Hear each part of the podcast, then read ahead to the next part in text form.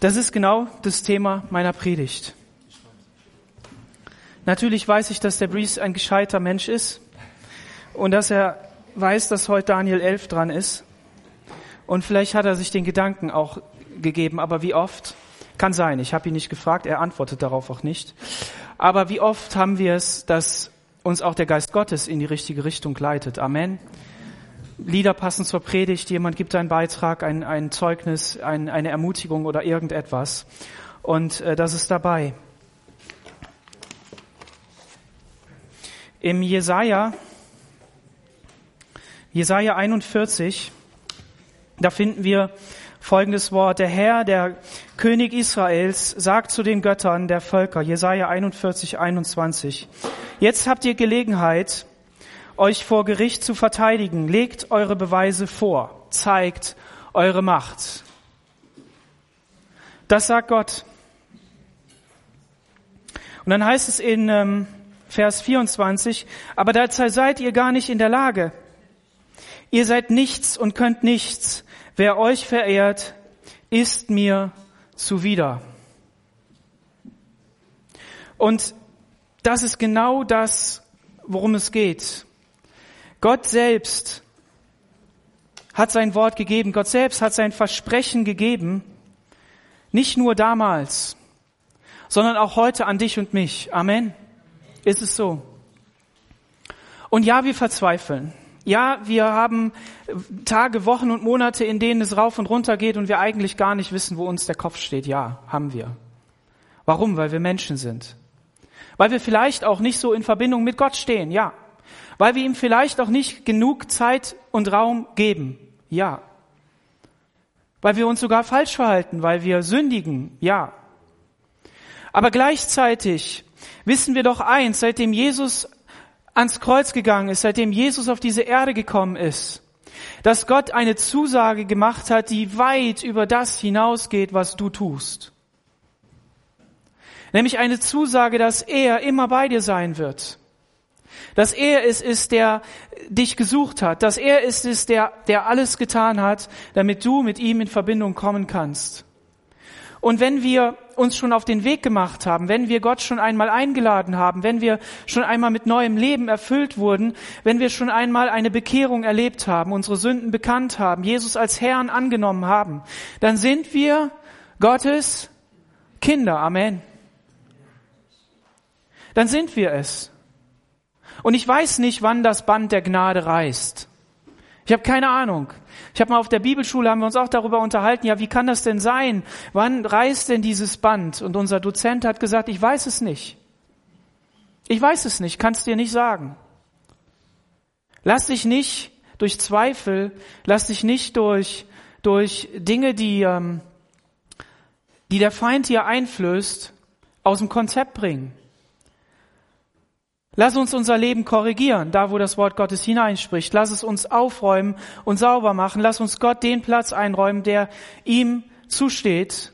Aber lass uns nicht durch unsere eigenen Gedanken, durch unsere eigenen Taten, dann auch die daraus folgen, ähm, Gott den Weg verbauen. Amen.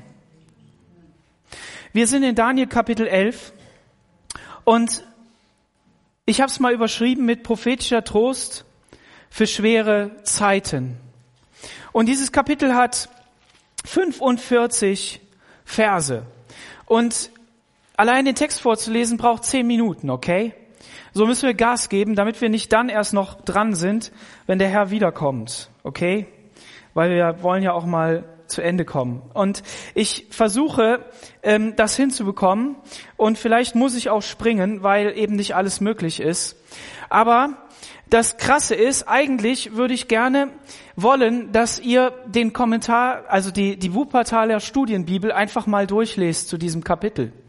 Weil da drin alle Details aufgeschrieben sind. Und es ist der Wahnsinn, wie präzise Gott ist. Es ist unglaublich.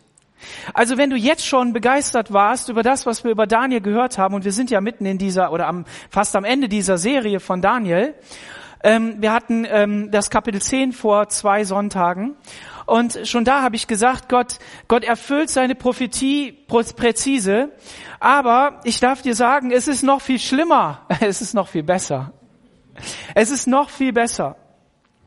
Und Daniel ist in seinen 80ern, ja, der ist schon ein richtig alter Mann.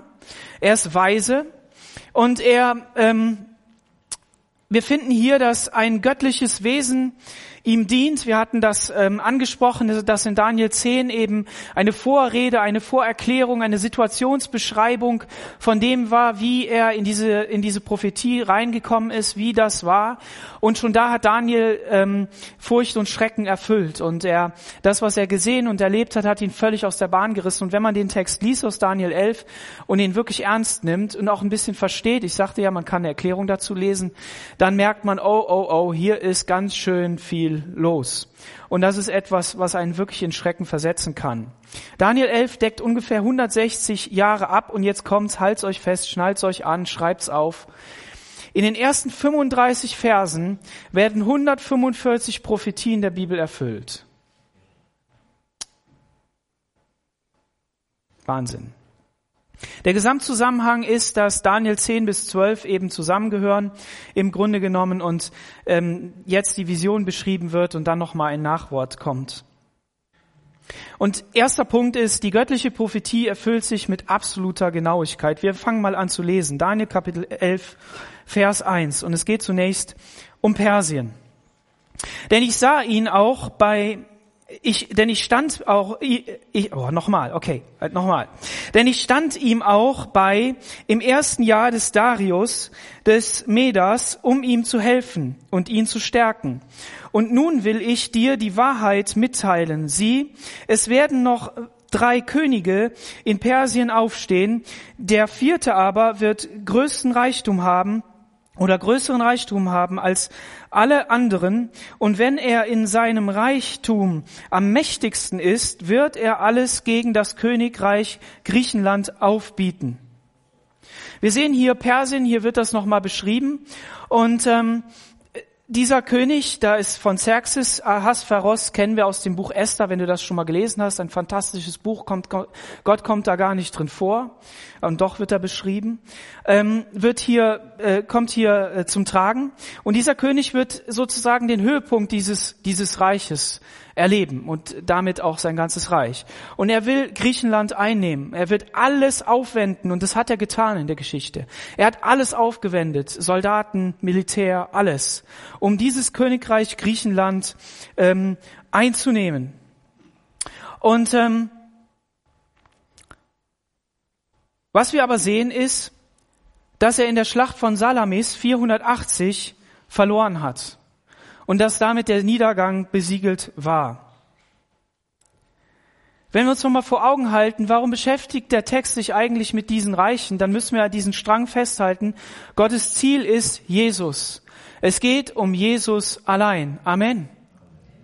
Und wenn wir Geschichte anschauen, dann sehen wir, und wie Geschichte auch beschrieben wird in der Bibel, und hier kommt nicht die komplette Geschichte drin vor. Aber es werden wichtige Punkte beschrieben, so dass sich diese ähm, diese Schritte einfach zeigen, dass eine Vorbereitung auf Jesus möglich ist. Jesus, wenn Jesus kommt, muss der Tempel stehen. Wenn Jesus kommt, muss es ein Reich geben, wo es eine Volkszählung gibt. Es muss Frieden herrschen. Wenn Jesus kommt, dann muss, ähm, dann muss es eine Situation sein in dieser Gegend, die vollkommen von Frieden erfüllt ist. Vollkommen von Frieden heißt, dass nicht ständig irgendeine Armee drüber walzt und die nächste wieder drüber walzt. Und das passiert in der Zeit davor, bevor Jesus kam. Und es hat eine Sprache gebraucht, um das Evangelium weiter zu verkündigen. Es hat auch ein großes Reich gebraucht, um, um dieses, dieses Evangelium in die ganze Welt zu bringen. Und das geschieht alles. Griechenland bringt die, ähm, bringt die Sprache mit Griechisch. Koine griechisch. Und die Römer bieten ein Reich, das es möglich macht, dass das Evangelium weiterkommt. Wir lesen Vers 4 oder Vers, Vers 3. Danach wird ein mächtiger König aufstehen, mit großer Macht herrschen und was er will, wird er ausrichten. Und wenn er hochkommt, hochgekommen ist, wird sein Reich zerbrechen und sich in die vier Himmelsrichtungen zerteilen, nicht unter seinen Nachkommen, auch nicht mit solcher Macht, wie seine gewesen ist, denn sein Reich wird ausgeteilt und Fremden zuteil werden.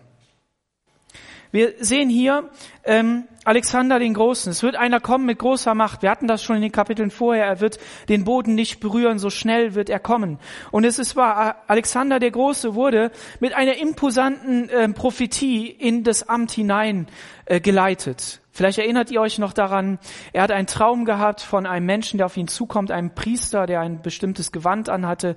Und Gott hat ihm gesagt, nimm den Thron an und ich werde dir das Reich geben. Und in Windeseile innerhalb von 23 Jahren, nee, als er 23 war, ist dieses Reich eingenommen worden in Windeseile. Und es war so. Diese Prophetie erlebte er, kam zu dem Tempel, will das nur kurz skizzieren. Und der hohe Priester kam auf ihn zu und er erinnerte sich daran, da kam ein Mann mit rotem Gewand in einer Vision auf mich zu. Und ich weiß, dass diese Vision von den Göttern ist. Und ich weiß, dass hier der wahre Gott ist. Und was macht Alexander? Er, er geht in den Tempel, er liest die Schriften von Daniel, weil der hohe Priester sagt, wir haben auf dich gewartet. Und das ermutigt ihn so sehr, dass er keine Wut empfindet, keine, keinen Groll, sondern dass er Gott anbetet und dass er den Tempel installiert und dass er Anbetung hineinbringt, dass das Volk wieder die Sabbate halten kann, dass es das Gesetz halten kann, dass es erlöst ist vom Steuerbezahlen, weil sie den Zehnten an Gott gezahlt haben. Und all diese Punkte sind wichtig. Warum? Weil es wird einer auftreten, ein Antichrist, ein Typus auf den Antichristen, der das alles zunichte machen wird. Und das werden wir, haben wir schon gesehen? Und das werden wir in diesem Kapitel auch nochmal sehen. Was aber interessant ist, ist, dass der Vers 4 beschreibt, dass dieses Reich zerbrechen wird. Und wenn man den Text so gewichtet und sagt, okay, wie viel wird denn von was beschrieben, dann merkt euch mal, es wird viel davon geschrieben, dass etwas gestoppt wird. Es wird viel davon geschrieben, dass es nicht möglich war, dass es zu Ende ist. Und das ist hier auch so. In den Kapiteln vorher war immer nur, das Horn wird aufkommen, da wird ein Tier aufkommen und dann kommt ein anderes Tier. Aber es wird nicht so sehr beschrieben, dass es zu Ende geht. Aber hier in diesem Text wird das geschehen. Und was hier auch beschrieben ist, ist, dass es in vier Himmelsrichtungen zerteilt werden wird. Und ähm, interessant ist, Alexander hat einen Sohn gehabt, aber dieser Sohn ist im jungen Alter gestorben, ermordet worden. Und es berücksichtigt der Text. Und er sagt, es wird den Generälen gegeben. Alexander hat sein Reich an die Generäle weitergegeben, an vier Generäle, in vier Himmelsrichtungen. Und auch das sagt der Text. Es wird zerteilt werden. Und sie werden nicht wieder solche Macht haben wie Alexander. Es hat aus diesem Reich dann zwei Großreiche gegeben, will ich mal sagen, zwei Schwergewichte mit ähm, dem Ptolemäern im Süden, dem, dem König aus dem Süden und dem König aus dem Norden, den Seleukiden. Und äh, diese Reiche, die, ähm, die sind gekommen. Ich habe eigentlich auch ein Bild mitgebracht, aber irgendwie in dem ganzen Stress vorher ist mir das jetzt hier abhanden gekommen. Aber gerne könnt ihr ja mal Google rausnehmen und einfach mal die Seleukiden eingeben, dann merkt ihr, seht ihr das, ja. Zwei Großreiche. Und dieses Seleukidenreich, das ging aus eurer Sicht, wenn hier Israel ist, dann, dann ging das bis in den weit entfernten Osten, okay? Und, ähm, und wenn das Israel ist, dann, dann hat es sozusagen Israel teilweise eingenommen. Teilweise heißt von, von Zeit zu Zeit, immer mal wieder. Und dann gab es das Reich der Ptolemäer, das war so Ägypten und dann zog sich das in Afrika oben äh, so weiter und auch Richtung, Richtung Griechenland, aber nicht wirklich Griechenland, sondern auf der anderen Seite Türkei oder sowas. Also das war das Reich der Ptolemäer. Und diese beiden Reiche, die haben sich immer bekämpft, ne, so rum. Die, die haben sich immer bekämpft, okay? Und diesen Kampf, den beschreibt hier dieser Text. Gut. Ähm, Vers 6. Nach einigen Jahren aber werden sich miteinander, werden sie sich miteinander befreunden und die Tochter des Königs des Südens wird zum König des Nordens kommen, um ein Abkommen zu treffen. Wow. Und jetzt kommt eine fantastische Geschichte. Ähm, das ist nämlich so, dass die sich irgendwann gedacht haben, weißt du was, wenn wir zwei uns verbünden, dann ähm, wird ein Großreich entstehen. Wir, es, es, es droht nämlich immer irgendein anderes Reich aufzubrechen, ja, irgendein anderes Reich größer zu werden. Und je größer Macht du natürlich hast, desto stärker kannst du sein. Und dann waren sie schlau und haben gesagt, wir wollen Frieden miteinander ähm, äh, machen. Und wie macht man denn Frieden? Äh, ganz einfach, man, man verheiratet jemand mit einem anderen, okay? Also, liebe junge Leute und alle, die noch nicht verheiratet sind, wenn ihr heiratet, dann ist eine Heirat, eine Hochzeit immer etwas zum Frieden. Amen. Zum Frieden, nicht zum Streit. Nicht zum Streit. Wir haben gerade äh, gestern haben wir darüber gesprochen, dass äh, unsere Kinder uns immer mal wieder berichten, dass verschiedene Leute, äh, Kinder in der Klasse erzählen, dass äh, zu Hause gestritten wird. Und Dora das erlebt das auch in der OGS. Und es ist schrecklich, wenn zu Hause Krieg ist. Fürchterlich. Wir zwei haben uns auch schon mal gestritten und unsere Kinder sind richtig erschrocken. Und leider ähm, passiert sowas. Weil das, aber das ist, ist schlimm. Das passiert im Herzen. Erinner dich mal, wo du Streit mitbekommen hast. Entweder selber oder wo du Streit äh, in der Familie mitbekommen hast, äh, vielleicht in der, in der Ehe. Und was das mit dir macht. Wie das dich zerstört. Und stellt euch jetzt vor, dieses, dieses Israel, das da lebt, in diesem Land zwischen diesen Großreichen, wie die sich immer wieder bekriegen. Und dann trampelt der eine über den her und dann trampelt der andere über ihn her. Und immer wieder ist da Unruhe. Und gleichzeitig ist da aber diese Prophetie. Wir waren doch eigentlich in Babylon und dann hat uns jemand gesagt, Israel soll wieder aufgebaut werden. Und dann erleben wir diese schreckliche Zeit. Das kann doch gar nicht sein, Gott, hilf uns. Und die beiden haben sich gedacht, wir machen Frieden. Und dann hat der eine, der, der ähm, syrische König, also der König des Nordens, Antiochus der Zweite, Theos hieß der Gott, ja. Und der verstieß seine Frau Laudike und ähm, ihren und den Sohn und heiratete Berenike, die Tochter des ägyptischen Königs Ptolemäus Zweiten. Und dann hat er die geheiratet und der Vers 7b, den kann man dann, dann mal lesen. Ähm, da heißt es, ich lese mal weiter hier, aber ihr wird die Macht des Armes nicht erhalten bleiben, oder 6b, ihr wird die, die, die Macht des Armes nicht erhalten bleiben, auch er und sein Arm werden nicht bestehen bleiben, sondern sie wird übergehen, gegeben werden, zusammen mit denen, die sie gebracht haben, und mit dem, der sie gezeugt hat, also der Vater, und dem, der sie eine Weile mächtig gemacht hatte, also der, den sie geheiratet hat. Ich lese das nochmal. Ne? Aber diese Berenike wird die Macht des Armes, ihren Sohn, ne? nicht erhalten bleiben, auch der Mann Antiochus, der Zweite, und sein Arm, der Sohn, der aus dieser Ehe der Berenike übrig bleibt, werden nicht bestehen, sondern sie wird überge übergeben werden und so weiter. Das heißt, diese Konstellation wird nicht bleiben. Und die Geschichte lehrt uns und zeigt uns, dass das genau so passiert ist. Denn die Berenike hat einen Anschlag gemacht auf den König und dann ist er gestorben.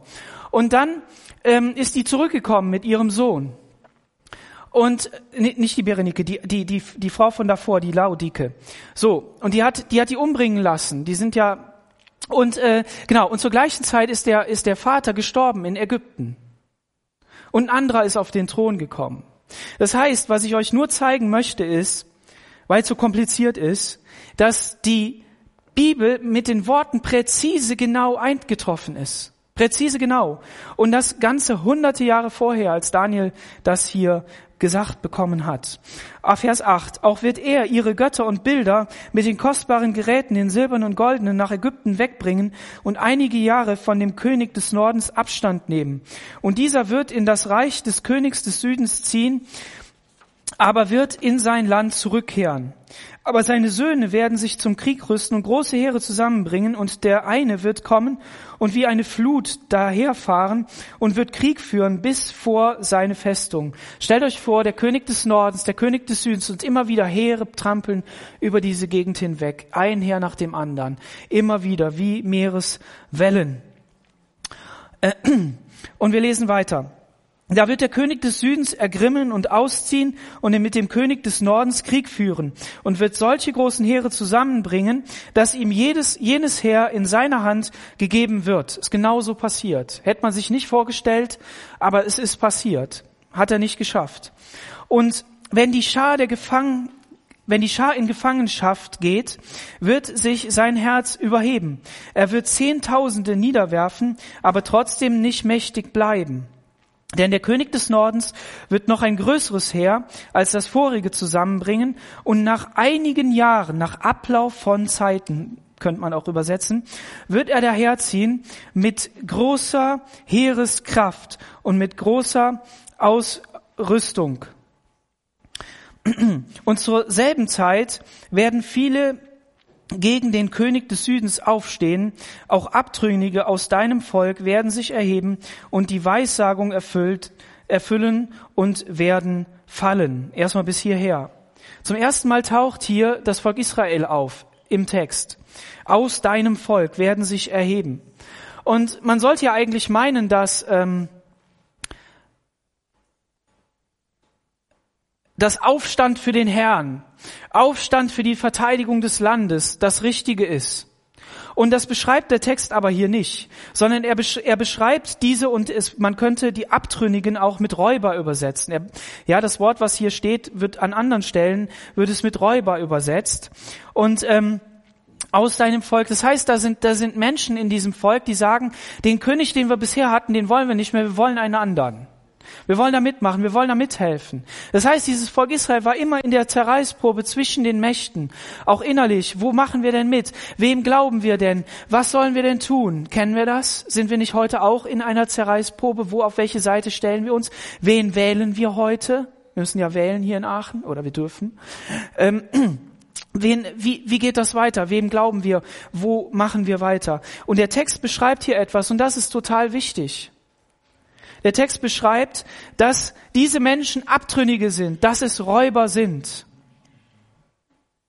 Und diese Räuber, das bezeichnet Menschen, die den Aufstand gegen diese aktuelle Regierung ähm, planen. In Römer 13, Vers 1 steht, und das hat mich schockiert, als ich es nochmal gelesen habe. Ähm, das hat mich deshalb schockiert, weil hier steht, jeder ähm, sei der Obrigkeit untertan, so weit, so gut. Nach Luther, ja. Die Gewalt hat über ihn, boah, nicht die er gewählt hat, nicht die den Willen Gottes tut, nicht die alles richtig macht, nicht die alles falsch macht, sondern die Gewalt über ihn hat. Im Neuen Testament. Denn es gibt keine Obrigkeit außer von Gott. Es gibt keine Obrigkeit außer von Gott. Wo aber Obrigkeit ist, die ist von Gott verordnet. Amen. Amen deshalb, nicht weil wir jetzt auf einmal unsere Obrigkeit anerkennen, wenn du die vorher gedacht hast, sie sollte weg, okay? Das meine ich nicht. Sondern weil es um viel mehr geht und das, darum geht's heute. Es geht um so viel mehr. Es geht darum, dass Gott regiert, dass Gott derjenige ist, der einsetzt, dass Gott derjenige ist, der etwas verordnet. Ich habe eine Predigt gehört von Maria Prean. Sie ist äh, Missionarin in Afrika und hat da ein Kinderheim und äh, sie hat äh, gesagt, diese Corona-Krise ist eine Bremse Gottes, die er reingehauen hat, damit der Mensch der Sünde offenbar wird. Und hat dann gelacht. Wunderbar, wenn es solche Christen gibt, die Gottes Stimme hören und sagen, hey, sieh es doch mal nicht so negativ, sondern Gott möchte etwas tun. Und das muss unsere Perspektive sein, egal wie du zu Corona stehst. Und es ist keine Corona-Predigt, sondern es ist eine Predigt über Gott. Es ist eine Predigt über deinen und meinen Gott. Es ist eine Predigt über deinen Gott, der er werden will. Vielleicht bist du noch nicht gläubig. Vielleicht sagst du, ich habe mit Jesus noch nichts zu tun. Ich bin noch nicht sein Kind. Ich habe ihn noch nicht angenommen. Ähm, er ist noch nicht Herr in meinem Leben. Ähm, das Wort Gottes sagt mir auch nichts. Ja, das kannst du heute werden. Er lädt dich ein zu sagen, Jesus, komm du in mein Herz und ne, übernimm die Regierung, sei du mein Herr Herr, ich möchte mich unter deine Ordnung stellen. Und das wird dir helfen, mit allem anderen klarzukommen, mindestens in der Verzweiflung vor Gott an seinem Thron. Und ähm, Genau, also auf jeden Fall ist hier von Räubern die Rede. Und das Coole ist, nach einigen Jahren, die Zeit ist begrenzt, die so heftig ist. Und das merkt man hier auch immer wieder. Es wird immer wieder wiederholt. Ähm, Vers 14. Zur Nee, Vers 14 hatten wir schon. Ähm, auf jeden Fall wird hier auch beschrieben in diesem Vers 14, dass die Weissagung erfüllt wird. Und da sind die Kommentatoren sich nicht einig, ist es die Weissagung, die, ist es nur so ein Wort, das sie geglaubt haben oder wie auch immer. Auf jeden Fall ähm, nehmen wir einfach an, es ist eine Weissagung und es stimmt. Es ist nicht nur irgendwo so dahergeredet, weil der Text präzise ist. Und wahrscheinlich haben sie die, die Weissagung aus Daniel 11 erfüllt, damit dann. Ja? Und das sagt der Text auf jeden Fall hier. Was aber ist, ist, diese Menschen, die in Rebellion aufstehen, die werden fallen. Das sagt der Text auch. Und die sind gescheitert, auch in der Geschichte. Jesus sagt, ähm, in zu Jesu Zeit war der Begriff Räuber ein Fachbegriff für ähm, die Eiferer, die Zeloten. Da können wir mal sehen. Und jetzt kommt was Interessantes. Für wen ist Jesus ans Kreuz gegangen? Für uns alle. Okay. Lassen wir das mal weg. Wer, wer hätte denn auch ans Kreuz gehen können in genau der Situation? Oder im Gefängnis sitzen bleiben können? Hätte ich die Frage anders stellen müssen, ne? Barabbas. Wollt ihr diesen Verbrecher oder wollt ihr Jesus? Seht ihr, wie präzise das Wort Gottes ist? Wenn hier von einer Prophetie die Rede ist, dass Räuber, dass Menschen, die, die in Auflehnung stehen, gegenüber Gott letztendlich, die, die meinen, mit eigener Kraft sich durchzusetzen, die mit eigener Ich-Bezogenheit meinen, sie könnten jetzt was rocken. Und wir werden sehen, es wird eine Familie geben in diesem Kapitel, die macht das nicht aus Ich-Bezogenheit. Und da ist Gott dahinter. Und diese Menschen machen das aus Ich-Bezogenheit, weil sie ihre Aktien woanders investieren wollen. Und und für diesen Räuber ist Jesus ans Kreuz gegangen. Und er hing mitten unter den Verbrechern. Auch das. Hammermäßig. Da kriege ich Gänsehaut. Vers 15. So wird der König des Nordens daherziehen und einen Wall aufschütten und eine feste Stadt einnehmen und die Heere des Südens werden es nicht abwehren können und sein bestes Volk wird nicht widerstehen können. Es ist genau so passiert. Sondern der gegen ihn kommt, wird seinen Willen tun und niemand wird ihn widerstehen können. Er wird auch in das herrliche Land kommen, das ist Israel, und wird es durch seine Hand vernichten. Und er wird sein Gesicht darauf richten, mit der Macht seines ganzen Königreichs zu kommen. Aber er wird sich mit ihm vertragen und wird ihm seine Tochter, ach interessant, jetzt hat der andere das versucht, zur Frau geben, um ihn zu verderben aber es wird ihm nicht gelingen. Folgende Geschichte. Was ist hier passiert? Die sind wirklich übereinander hergefallen. Die haben wirklich alles platt gemacht. Die haben geraubt, gemordet, Menschen umgebracht, den Tempel ausgeraubt und so weiter. Haben die gemacht. Wirklich wahr. Ist passiert. Jetzt die Geschichte. Zu Vers 17. Was ist da passiert? Ähm, das Folgendes passiert. 193 ähm, vor Christus verheiratete Antiochus III. seine Tochter Kleopatra zieh dein Asterix-Band raus, habe ich gestern gemacht, habe geguckt, ob es da eine coole Geschichte gibt, aber gab's nicht. Okay, Kleopatra mit elf Jahren mit diesem König, mit dem ägyptischen König Ptolemäus dem Fünften. So, jetzt hat er die verheiratet und hat gehofft, dass seine Tochter trotzdem noch auf seiner Seite steht. Und die sollte diesen König hinters Licht führen, die sollte ihn in die Irre führen, die sollte ihn platt machen, sodass der, der, der, der König des, ähm, des Nordens jetzt die Hand hat, drüber hat, okay? Und was hat diese Tochter gemacht? Die hat ihren Mann geliebt. Was für ein Pech. Und die hat nicht zu ihrem Vater gehalten, sondern die hat äh, dazu gehalten, es wird ihm nicht gelingen. Und ähm, ihn zu verderben. Ja, da ist diese Zerstörung mit drin. Aber es wird ihm nicht gelingen und es wird nichts daraus werden. Und hier sehen wir, Gottes Wort erfüllt sich hundertprozentig. Vers 18. Danach wird er sich gegen die Inseln wenden und viele von ihnen erobern, aber ein Fürst wird seinem Schmähen ein Ende setzen und seine Schmach soll auf ihn zurückfallen. So wird er sich wieder den Festungen seines Landes zuwenden und wird sich stoßen und fallen, so dass man ihn nirgends finden wird. Genau so ist es passiert. Der ist mit den Schiffen gefahren Richtung Griechenland, hat da versucht, Inseln einzunehmen. Dann hat sich ihm jemand entgegengestellt und er hat es nicht geschafft. Und das hat ihn zu solch einer Wut geführt, dass er zurückgefahren ist und hat seinen Zorn gegen seine eigenen äh, Städte gerichtet. Und was interessant ist, die Geschichtsschreibung sagt, und plötzlich war nichts mehr von ihm zu hören. Er ist gestorben in einer Stadt. Einfach so buff, weg. Und es steht hier, und nirgends wird man ihn finden. Ende im Gelände. Und an seiner Stelle wird einer aufkommen, der einen Schergen sein herrliches Reich durchziehen lassen wird. Aber nach wenigen Tagen, das ist interessant, lasst euch das als Trost sein, lasst es dir und mir zum Trost sein. Ähm, Gott möchte die Zeit der Bedrängung immer kürzen. Immer. Der Feind soll nicht die absolute Bosheit haben, das waren dann nur zwölf Jahre. Nach wenigen Tagen wird er zerbrochen werden, doch weder durch Zorn noch durch Krieg. Wie ist dieser, dieser Mensch zerbrochen? Durch eine Hinterlist. Da hat einer gesagt, den vergifte ich. Da mache ich einen Anschlag drauf. Puff, weg. Die Bibel erfüllt sich hundertprozentig. Sacharja 9, Vers 8, Gott schützt sein Volk vor solchen Treibern. Die anderen waren ja schon grässlich, das war ja schon alles schlimm. Aber wenn es ganz schlimm kommt, ist Gott da, mitten in dieser Situation. Und er braucht dafür noch nicht mal irgendwelche Leute, also im Sinne ein Engel oder was auch immer, sondern er kann die Geschichte so steuern, dass das funktioniert. Amen. Mit Hinterlist ist er ermordet worden. Und jetzt beginnt etwas in Vers 21. Da tritt etwas auf, das betrifft jetzt wirklich Israel, das betrifft ganz genau diese, diesen Bereich auch nochmal intensiver. Und wenn du jetzt das Kapitel markieren würdest und das mit Farbe anmalen würdest, dann müsstest du sagen, okay, ab jetzt nur noch in einer Farbe, weil das Antiochus den vierten Epiphanes betrifft, den hatten wir schon äh, uns angeschaut, diesen brutalen Herrscher. Und ähm, Interessant ist auch noch eins, dass über diesen Mann so viel geschrieben ist. Über die anderen Könige ist gar nicht so viel beschrieben. Und wir werden hinterher sehen, dass das auch uns betreffen wird. Und das alles soll uns Mut geben und Trost. Wir lesen Vers 21. An dessen Stelle wird ein Verachter aufkommen, dem die Ehre des Königreichs nicht zugedacht war. Und genauso ist das. Der hatte keinen Anspruch auf den Thron und der war aber aalglatt. Der war, der war, der konnte die Menschen be belabern.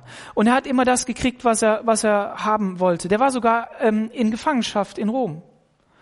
Und dann hat aber, hat es aber zu Unruhen gegeben in seinem Land und irgendwie hat er es geschafft, da rauszukommen und wieder zurückzukommen, um das irgendwie zu ordnen. Und ähm, er hat sich selbst den Namen gegeben, Theo Epiphanes, also offenbarter Gott, hat Münzen drucken lassen, seine Fratze draufdrucken lassen. Und was er wollte ist, das Griechentum wieder aufbauen, den Hellenismus. Und hat damit ganz Israel, aber die ganze Gegend natürlich, aber eben auch Israel verdorben. Er hat dafür gesorgt, dass, dass ähm, die Denkweise ähm, hellenisiert wurde. Also das heißt komplett, eine komplett komplette Austausch, kompletter Austausch von Gedanken, von, von Arten und Weisen, wie man unterwegs sein kann, wie, was man von Gottes Gesetz hält und so weiter. Ihr müsst euch vorstellen, dieses Volk war in Babylon gefangen. Und dann sind sie ja über, die, über diese 70 Jahre dort verändert worden, sage ich mal. Manche nicht, manche haben sich zu Gott gehalten, wie wir an Daniel und seinen Freunden gesehen haben. Und dann gab es eine, eine Neubesinnung, dann gab es eine neue Reinigung und äh, dann, dann gab es ein, ein Neuanfang unter Nehemia und Esra. Und ähm, Horst hat über dieses äh, über diesen Bereich ein Buch geschrieben. Ich habe schon angefangen zu lesen. Interessant, kommt demnächst raus, denke ich. Ähm, und aber trotzdem, da will ich nicht hängen bleiben. Ähm, auf jeden Fall ist es so, dass dass dieses Volk aber trotzdem Gedankengut mitgebracht hat. Und dann waren ja da die anderen Völker auch noch, die, die dieses Gedankengut ähm, ihrer Tage dann, dann kultiviert haben. Ja, und Gott war ja auch nicht in dieser Fülle da. Gott war nicht in dieser Herrlichkeit eines Davids oder sogar eines Salomos da. Aber, aber es war auf jeden Fall so, dass das vermischt war. Und ähm, und was auf jeden Fall passiert ist, ist, dass diese Herrscher, und hier sehen wir eben diesen Antiochus Epiphanes, dass der halt mit aller Macht versucht hat, das zu verändern. Und viele haben sich davon auch hinreißen lassen. Der wird mitten im Frieden kommen und das Königreich mit heuchlerischen Worten einnehmen. Genau so ist es passiert. Der hat die Leute um den Finger gewickelt. Und die Heere, die wie eine Flut daherfahren werden, von ihm werden mit einer Flut überfallen und zerbrochen werden. Dazu auch der Fürst mit dem der Bund geschlossen war. Dieser Fürst, mit dem der Bund geschlossen war, kennen wir ähm, äh, als den hohen Priester, den höchsten, äh, höchsten Fürsten oder ähm, höchsten, da wird ein anderer anderes Wort gebraucht im Kapitel vorher. Na, auf jeden Fall, äh, genauso ist es passiert. Und ähm, dieser Antiochus Epiphanes steht für den Antichristen. Das ist derjenige, der sich auf den Thron setzt und vorgibt, Gott zu sein. Hoher Priester war Onias, der Dritte, 175. Wurde er von Antiochus abgesetzt, hinweggespült und zerbrochen durch einen Mord, 171. Und ähm, Jason, der Bruder Onias, bezahlte 540 Silbertalente, um die Position des hohen Priesters zu bekommen. Merkt ihr die Verdorbenheit im Volk? Der hatte ja noch einen Anspruch irgendwie, war ja in der Familie. Aber der hat Geld bezahlt, um da reinzukommen. Und dann Vers 23, denn danach, denn nachdem er mit ihm befreundet ist, wird er listig gegen ihn handeln und wird heraufziehen und ihn mit wenig Volk überwältigen.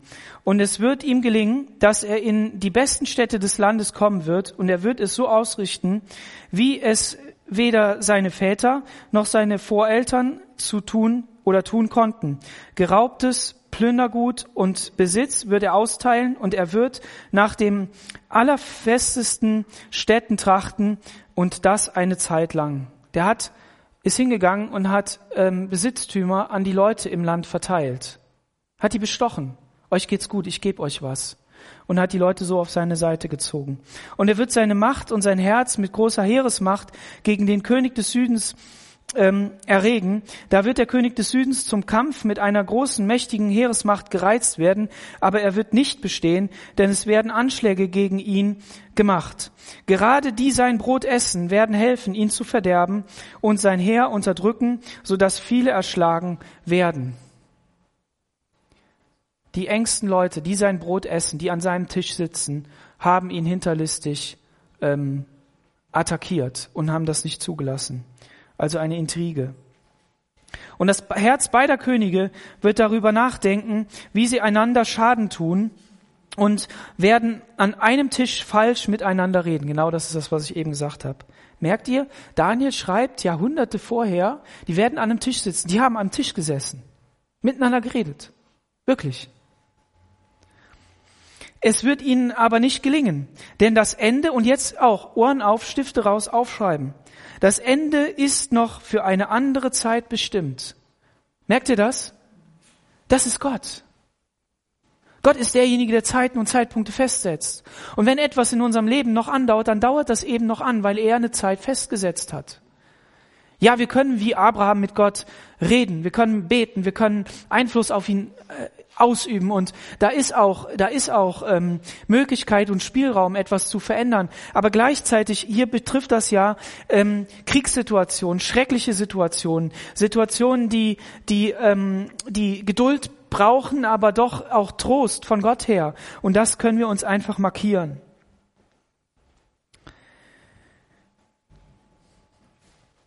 Danach wird er mit großem Besitz wieder heimziehen und sein Herz gegen den heiligen Berg richten.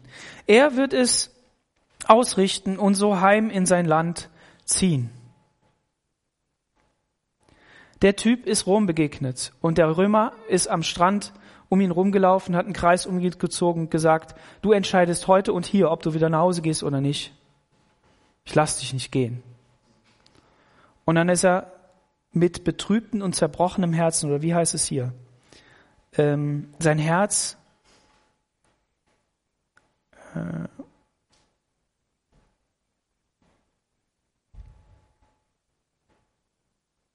Nee, finde ich jetzt nicht. Und sein Herz gegen den Heiligen Berg wird er richten. Genau. Also das hat ihn ja nicht motiviert. Das hat ihn ja nicht gestärkt, sondern er hat dann angefangen, etwas zu tun. Stell mal vor, du hast eine Niederlage hast ein Fußballspiel verloren. Oder du hast ähm, in, na, in der Schule einen Kampf verloren. Ich hat einer fertig gemacht. Hast nicht dein Ziel bekommen. Und dann steht da dieser Mülleimer im Weg. Den trittst du einfach über den Haufen. Bist einfach wütend. Genauso hat er das hier auch gemacht. Der kam an Israel vorbei, der kam am Tempel vorbei. Und dann hat er sich gedacht, so, und jetzt aber. Und hat Verwüstung gebracht.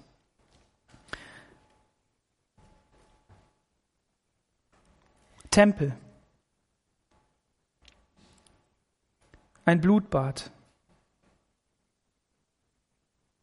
Plünderte den Tempel, nahm den Räucheraltar, den Leuchter, die Schaubrote oder den Schaubrottisch, den Goldschmuck und andere ähm, anderes Gold von der Vorderseite des Tempels, Kannen, Schalen, Räuchergefäße mit. Der hat geplündert, der hat geraubt.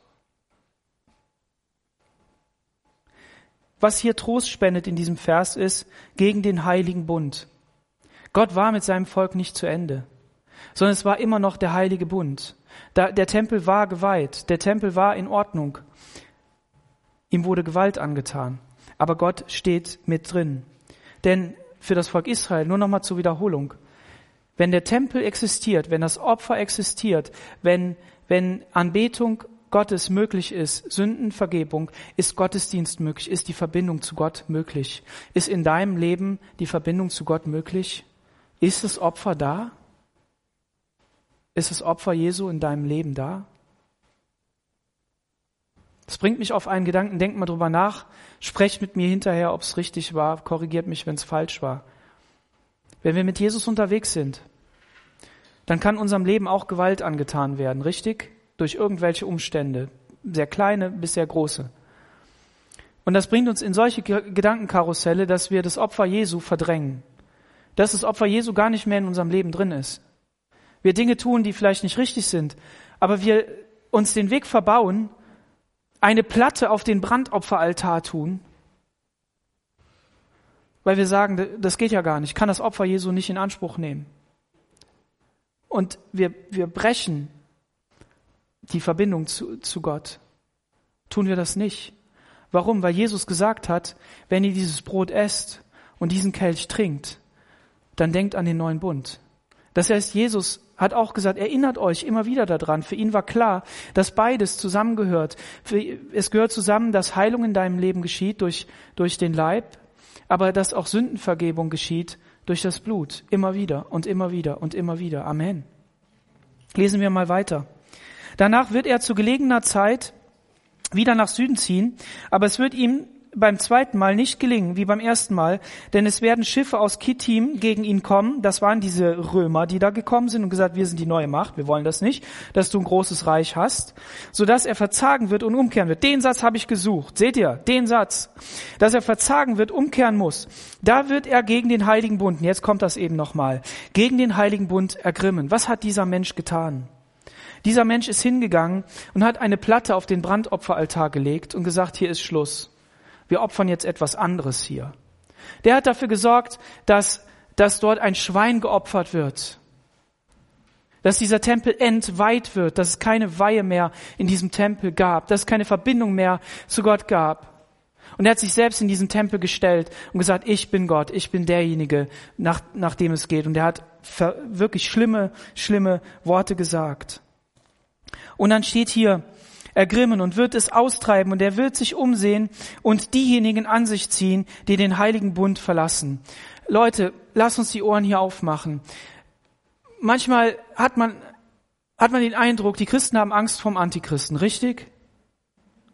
Und Respekt sollen wir mit Sicherheit haben. Das wird keine leichte Zeit. Aber dieser Text hier und der Vers 32, der dann kommt, macht uns Mut. Es heißt hier, und diejenigen, die sich, diejenigen an sich ziehen, die den heiligen Bund verlassen. Verlässt du den heiligen Bund mit Jesus? Bist du einer, der Jesus verleugnet, der sagt, das brauche ich nicht mehr in meinem Leben? Jetzt musst du laut Nein sagen. Mindestens in deinem Herzen die wird er ziehen. Der ist in diesem Land umhergezogen, hat Leute auf seine Seite gezogen. Gläubige Leute, Israeliten, Menschen, die eigentlich zu Gott gehören, hat der auf seine Seite gezogen, weil die sich verführen haben lassen. Was sagt Jesus in Matthäus 24? Lasst euch nicht verführen. Viele werden kommen in meinem Namen, werden sagen, ich bin der Herr. Und das hat dieser Antiochus Epiphanes gesagt. Ich bin der Gott. Ich bin derjenige, der, der Rettung bringt. Ich bin derjenige, der angebetet werden muss. Und das sind die Götter die angebetet werden müssen. Und das Volk Israel, das hat es schon von Anfang an gemacht. Da brauchte nur ein goldenes Kalb plötzlich entstehen per Zufall und sie sind drumherum getanzt. Dieser, dieser Virus, der war schon von Anfang an drin. Nur hier kommt er voll zum Tragen. Und seine Heere, also Luther übersetzt Heere, aber man könnte seine, seine Machtgruppen übersetzen, das ist wichtig, werden dort stehen, die werden das Heiligtum in der Festung entweihen und das tägliche Opfer abschaffen das tägliche Opfer abschaffen. Und das hat er gemacht. Und seinen Gräuel der Verwüstung aufrichten. Warum ist das wichtig? Warum ist das wichtig? Nicht nur seine Heere, das waren nicht nur Elitesoldaten, das waren nicht nur Leute, die von ihm bezahlt wurden, sondern diese Mach Mächte, die da waren, das waren auch Mächte aus dem Volk. Das waren Mächte, die, die dort gewohnt haben. Das waren Menschen, die sich auf seine Seite gestellt haben, die gesagt haben, wir müssen heute, müssen wir anders agieren als, als damals. Wir brauchen nicht bei den festen Regeln zu bleiben, sondern wir, wir, wir wechseln mal die Seiten, da geht es uns besser. Ja, das waren diese Leute. Und er wird heucheln und den Gottlosen, die den Bund übertreten, gute Worte geben. Und jetzt kommt's. Und deshalb ist dieser Vers 32, den kannst du dir mal rot, dick, fett markieren. Hier steht, aber die Menschen, die ihren Gott kennen, werden stark sein und handeln. Halleluja. Das, das ist eine Prophetie. Das ist ein prophetisches Wort für dich und mich. Wie ist das passiert? Ich möchte euch kurz eine Geschichte erzählen. Ihr wisst ja, es gibt verschiedene Bibelübersetzungen. Es gibt die katholische Bibel und es gibt eine, eine, eine Lutherbibel und so weiter.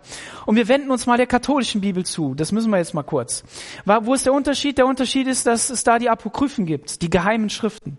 Und da gibt's die, die, die Bücher der Makkabäer. Und diese Bücher sind für Geschichte sind die toll und richtig gut. Sie sind aber eben keine Bibelbücher, äh, ja, gehören nicht zur Bibel. Aber die Katholiken haben sie da reingetan, weil sie auf Tradition Wert gelegt haben und das wichtig für sie war und damit Dinge bestätigen konnten. Okay. So. Und in dieser Zeit war eine Familie dort. Und da war ein Matthias. Das war ein einfacher äh, Landpriester. Und der wurde jetzt gezwungen von diesem Antiochus Epiphanes, das Schwein dort zu opfern. Er hat zu dem gesagt, du sollst dieses Schwein jetzt opfern und damit den Brandopferaltar des Herrn entweihen.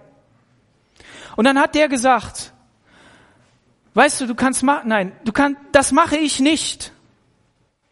Und wenn alle mit dir gehen, wenn alle äh, das tun, das tue ich nicht. Weil es ist der lebendige Gott. Es ist das heilige Opfer und ich entweihe diesen Tempel nicht. Und dann hat dieser, ähm, äh, dieser Befehlshaber hat dann gesagt, ähm, da nehme ich eben einen anderen. Dann hat er den Priester genommen, der daneben stand und hat gesagt, mach du das. Und dann hat der Antiochus, äh, dann hat der, der, der Matthias hat sein Schwert gezogen. Oder irgendein anderes Schwert, wie auch immer, und hat den erstochen, hat den ermordet. Weil er gesagt hat, und du wirst auch nicht den Brandopferaltar des Herrn entweihen. Und damit begann die Dynastie oder eine, eine Ära der, der Makkabäer. Makkabäer bedeutet, was bedeutet Makkabäer? Bedeutet der Hammer. Der Hammer Gottes wurde geschwungen von dieser Familie. Fünf Söhne hatte der. Und ähm, dieser Mann, der stand auf in 1. Makkabäer 2, Vers 27, da heißt es, er rief laut durch die Stadt, wer für das Gesetz eifern und den Bund halten will, der ziehe mit mir. Der Antiochus Epiphanes hat gesagt, wer wer mich als Gott anerkennt, der ziehe mit mir, Leute sind mit ihm gegangen. Und der, der Matthias ist aufgestanden und hat gesagt, wer mit Gott gehen will, der ziehe mit mir. Ist das ein Unterschied? Es ist ein Unterschied, ob ich für meine Interessen einstehe oder ob ich für die Interessen Gottes einstehe, der über mir ist und der, der äh, anbetungswürdig ist. Der Vater Matthias wurde umgebracht, aber er hat seinem Sohn Judas die Nachfolge schon übergeben. Und Judas rekrutierte 7000 Leute, die als Armee zusammengestellt wurden. 60.000 trainierte, bewaffnete Soldaten von Antiochus zogen in den Krieg gegen diese 7000. Und vor dem Krieg kamen die Söhne der Makkabäer mit ihren Soldaten zusammen und haben gebetet. Und haben gebetet, Gott, wir brauchen deine Hilfe heute. Wir gehen in den Krieg. Aber das ist dein Krieg, nicht unser. Sei mit uns in deinem Kampf oder in dem Kampf. Die haben ja die Geschichte gesehen. Die haben gesehen, wie die Wogen und Wellen hin und her gegangen sind, wie man mit dem Volk umgegangen sind. Die wussten, nur auf Gott ist Verlass. Gott hat immer einen Überrest. Den hat er bei Elia gehabt, den hat er auch heute. Es bleiben Menschen übrig, die Gott wirklich dienen. Und sie heiligten das Volk. Also, habe ich was vergessen? Die 7000 sind gegen die 60.000 gezogen. Wer hat gewonnen? Die 7000. Ist ja klar. Ist ja logisch, wie immer. Ne? Wenn Gott auf deiner Seite ist, gewinnst du. Und auf jeden Fall haben die das gemacht. Und äh, dann heiligten sie das Volk. Sie rissen die Götzenstatuen nieder und ähm, sie haben äh, die Denkweise verändert. Und es, es begann wieder eine Ära von einer Freiheit in dem Land. Und aus dem Ganzen ist dann die Tempelweihe entstanden. Es gibt immer eine Chance in der Krise, auch heute, die Gemeinde neu zu weihen. Amen. Und selbst neu zu weihen. Zu sagen, Gott, und jetzt erst recht, mit dir will ich gehen. Amen. Lass uns uns nachmachen wie diese Makkabäer. Und daraus ist das Hanukkah-Fest entstanden, das Lichterfest. Und dieses Fest war wichtig. Wozu? Damit Jesus sich in den Tempel stellen konnte und sagen konnte, ich bin das Licht der Welt. Amen. Ist es so? Riesige Leuchter waren in dem Tempel aufgebaut. Große, große Lichter. Und die haben gedacht, das ist ein Riesenlicht. Und Jesus hat gesagt, das ist nicht das Licht. Ich bin das Licht der Welt. Also war das wichtig, dass die auftreten. Alles ist auf Jesus fokussiert. Jetzt kommt noch etwas, das ist natürlich schwer. Und die verständigen ich lese nochmal, aber die Menschen, die ihren Gott kennen, werden stark sein und handeln. Und die Verständigen im Volk werden viele andere lehren. Darüber werden sie eine Zeit lang fallen durch Schwert, Feuer, Gefängnis und Raub. Das ist das Leid, das die Gemeinde Jesu auch immer erlebt. Wir kennen das von Open Doors, wenn sie berichten aus anderen Ländern. Gott sei Dank sind wir davon nicht wirklich betroffen. Aber selbst das kann passieren. Aber Menschen leiden um Jesu Willen um seinen Namen willen, in China, im Iran, überall leiden Menschen. Und auch hier war das wichtig, dass es aufgeschrieben war. Für die Juden der damaligen Zeit, die dann diese Zeit erlebt haben, hunderte Jahre später, die haben das gelesen und die haben gewusst, für eine Zeit, das ist bald zu Ende. Das ist vorbei. Vielleicht haben sie sogar hingekriegt, 70 Jahre Babylon war lang und das ist kurz, also muss es kürzer sein. Das war Trost für sie. Für die Christen der ersten Tage, der, der ersten äh, Wochen war Daniel und seine Prophetien ein wahnsinniger Trost, weil sie verfolgt wurden durch die Kaiser, durch die, durch die, durch die, die äh, Machthaber, ja. Und die Menschen, die die Christen eben verfolgt haben durch Rom. Und wenn sie so fallen, soll ihnen mit einer kleinen Hilfe geholfen werden. Das, ist der, das ist die, sind die Makkabäer. Aber viele werden sich ihnen mit Heuchelei anschließen. Auch das geschieht. Die Gemeinde Jesu will immer gut dastehen, oder? Wir wollen das immer perfekt machen, damit Menschen zu Jesus kommen. Richtig. Ist auch gut so. Das sollen wir tun. Das Beste für Gott. Aber lass dich nicht trügen, lass dich nicht täuschen. Wenn es der Gemeinde Jesu gut geht, wenn es eine neue Bewegung zu Gott hingeht, kommen auch immer Menschen dabei, die meinen es nicht ehrlich. Das steht hier. Aber viele werden sich ihnen mit Heuchelei anschließen. Auch das geschieht. Nicht jeder, der Ja sagt zu Jesus, sagt wirklich Ja, sondern wichtig ist, dass er wirklich Jesus erlebt hat und echtes Leben hat. Einige der Verständigen, Vers 35, werden fallen, damit sie bewährt gereinigt und geläutert werden bis zur Zeit des Endes. Denn es ist noch eine andere Zeit bestimmt. Also hier auch wieder. Diese Zeit ist terminiert. Es ist ein Trost für uns. Amen. Und jetzt starten wir in den letzten Teil dieses Kapitels.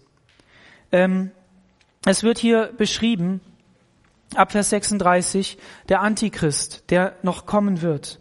Und der König wird tun, was er will und wird sich erheben und groß tun gegen alles, was Gott ist und gegen den Gott aller Götter wird er unerhörte Dinge sagen. Und es wird ihm gelingen, bis der Zorn vollendet ist.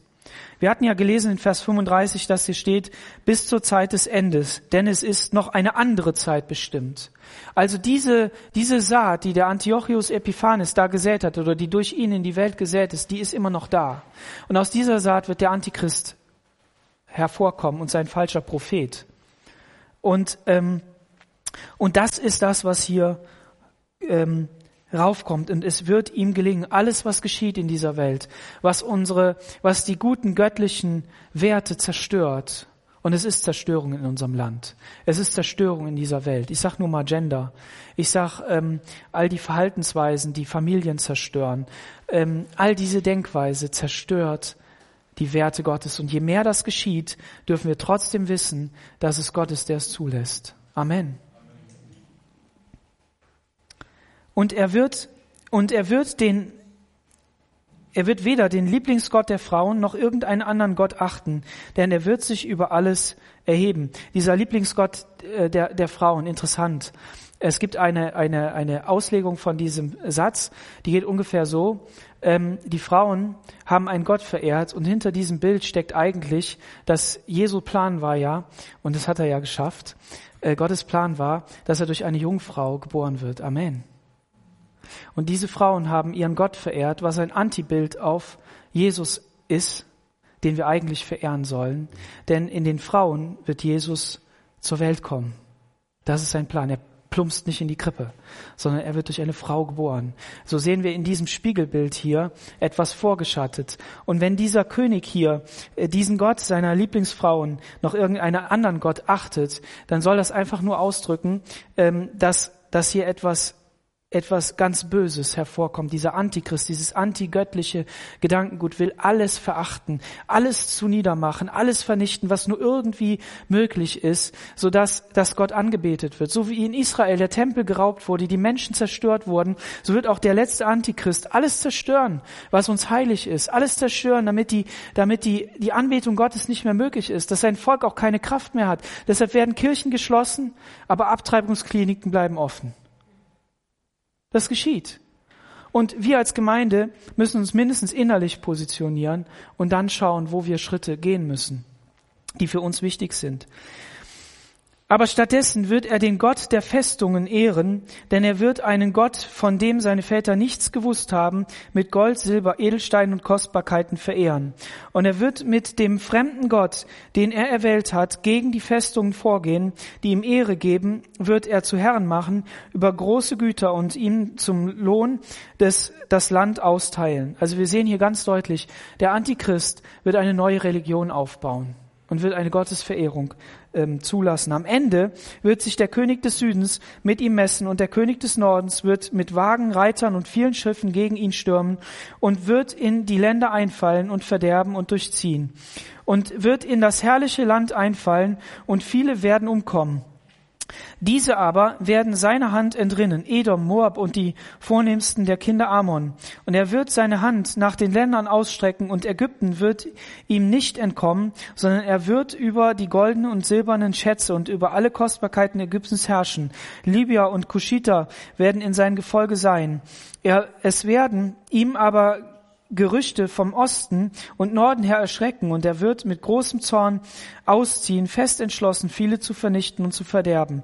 Und er wird seine prachtvollen Zelte zwischen dem, den Meeren um die herrlichen heiligen Berg, den herrlichen heiligen Berg aufschlagen. Dort wird sein Ende kommen und niemand wird ihm helfen. Also dieser dieser, dieser letzte Antichrist, das, was noch kommt, manches von dem, was auch jetzt hier in dem Text war, hat sich auch zum Teil erfüllt, aber alles hinkt ein bisschen, so dass man nicht voll sagen kann, dass es so ist. Aber vieles von dem wird in Zukunft noch geschehen.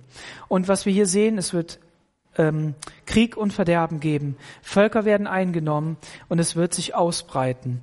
Und ähm, was geschehen wird, ist, ist, dass er voller Wut Richtung Israel ziehen wird, auf den heiligen Berg und dort seine Zelte aufbauen wird und versuchen wird, auch wieder alles platt zu machen. Und dann kommt sein Ende und niemand wird ihm helfen. Warum? Weil Jesus kommt und ihn vernichtet. Amen. Das ist unsere Hoffnung.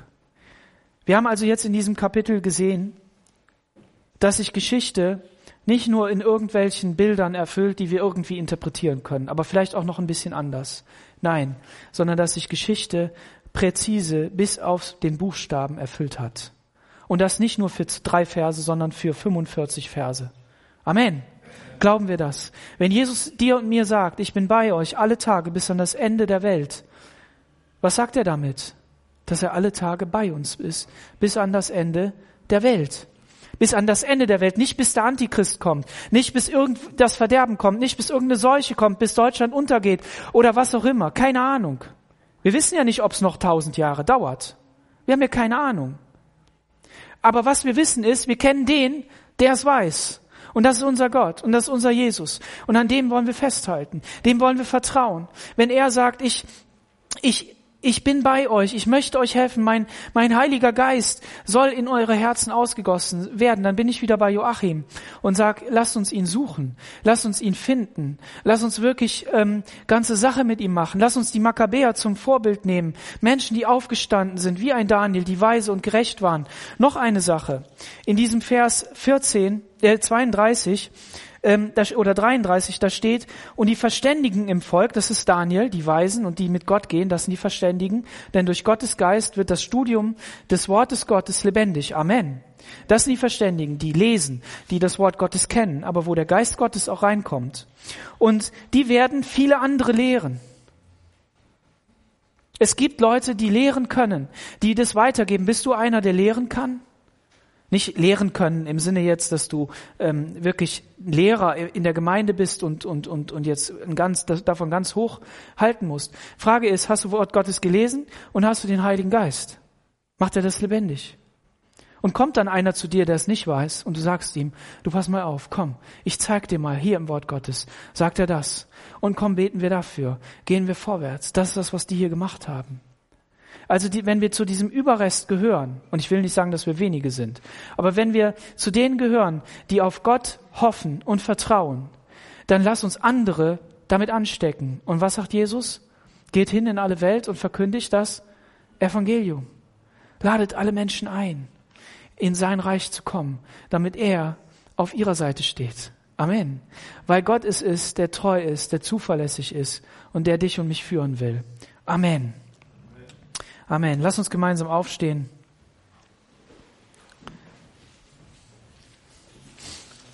Und beten.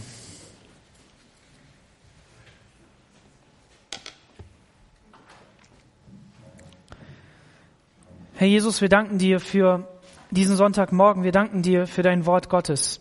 Wir danken dir dafür, dass du uns hier gezeigt hast, dass du treu und zuverlässig bist, dass es eine Zeit gegeben hat, in der dein Volk so unter Druck war, dass du ihnen eine Prophetie gegeben hast, die ihnen das alles vorausgesagt hat. Und Menschen in dieser Zeit, die an dich geglaubt und dir vertraut haben, haben dadurch Mut und Kraft gefunden, haben nicht locker gelassen und haben gesagt, Jesus, Gott, Yahweh, Gott unser Väter, wir stehen auf deiner Seite und wir halten uns an die Gebote und an die Gesetze, die du gegeben hast. Und alles führte dazu, dass du, Jesus, auf diese Erde gekommen bist. Und Jesus, wir haben dich erlebt. Wir danken dir dafür, dass du uns von, dein, von unserer Schuld und Sünde befreit hast und dass du uns ewiges Leben gegeben hast. Jesus, und wir wollen auch treu zu dir stehen. Wir wollen auf deiner Seite stehen. Wir wollen nicht auf uns selber achten oder hören auf das, was wir uns selber in den Weg legen, sondern wir möchten auf das hören, was dein Wort sagt. Und dein Wort sagt, ich bin bei dir, ich bin zuverlässig, ich bin treu. Und Gott ist derjenige, der rettet aus Notsituationen und der, der auch sein Volk damals schon gerettet hat. Aber du sagst, dein Reich ist nicht von dieser Welt. Und das sagst du an all diese Regierenden, an all diese hohen Priester und Schriftgelehrten und an die Jünger, die, die wollten, dass du jetzt mit dem Schwert da durchgehst. Du hast in der Geschichte bewiesen, dass das Schwert gar nichts bringt. Keine Befreiung, keinen Frieden, keine Langfristigkeit. Und deshalb bist du gekommen und hast gesagt, ich kämpfe anders. Ich kämpfe mit dem Wort Gottes. Ich kämpfe mit Befreiung und Leben. Ich kämpfe mit Veränderung des Herzens. Ich kämpfe mit dem Geist Gottes, den ich in alle Herzen ausgießen will. Und wer Ja zu mir sagt, der ist auf meiner Seite, der ist im Reich Gottes, egal wer an der Herrschaft ist, egal wer in der Regierung ist. Und wir danken dir dafür, dass wir das heute Morgen sehen durften. Wir danken dir dafür, für, dass wir wirklich, Herr, dein Wort lesen können, dass wir jeder eine Bibel zu Hause hat und, und das lesen kann. Mach du dein Wort lebendig in der kommenden Woche. Ich bete für meine Geschwister, dass du sie segnest in all ihren Herausforderungen, in all ihren Schwächen und Höhepunkten, in all dem, was ihnen Freude bereitet und in all dem, was ihnen Leid bereitet. Ich bete darum, dass du sie segnest, dass du sie führst und leitest und dass wir, wie Joachim gesagt hat, diesem Ruf hören, dass wir näher zu dir kommen, dass wir dich wirklich erleben, Jesus. Ich preise dich und ich danke dir. Halleluja. Amen. Amen.